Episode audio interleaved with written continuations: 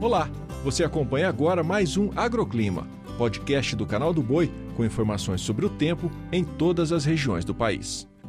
Olá, sou Renata Ferreira e trago os destaques da previsão do tempo desta quinta-feira.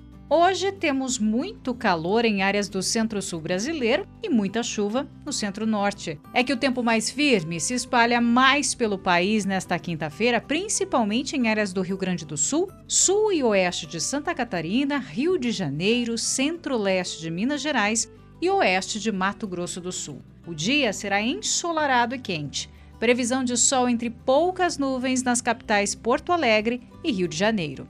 Mas temos também chuva volumosa prevista para esta quinta-feira no centro-norte brasileiro. A precipitação é intensa, com trovoadas, temporais e volumes expressivos nos estados do Amazonas, norte de Rondônia, norte e oeste de Mato Grosso, Pará, Ceará, Maranhão e Piauí.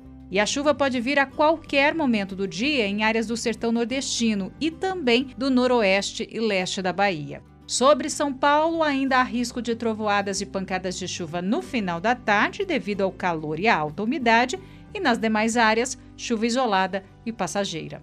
Mas a tendência é de mudanças no tempo a partir de amanhã, sexta-feira, uma nova frente fria passa pela região sul do país e volta a espalhar temporais e chuva bem volumosa nos três estados sulistas, além de áreas aí de Mato Grosso do Sul.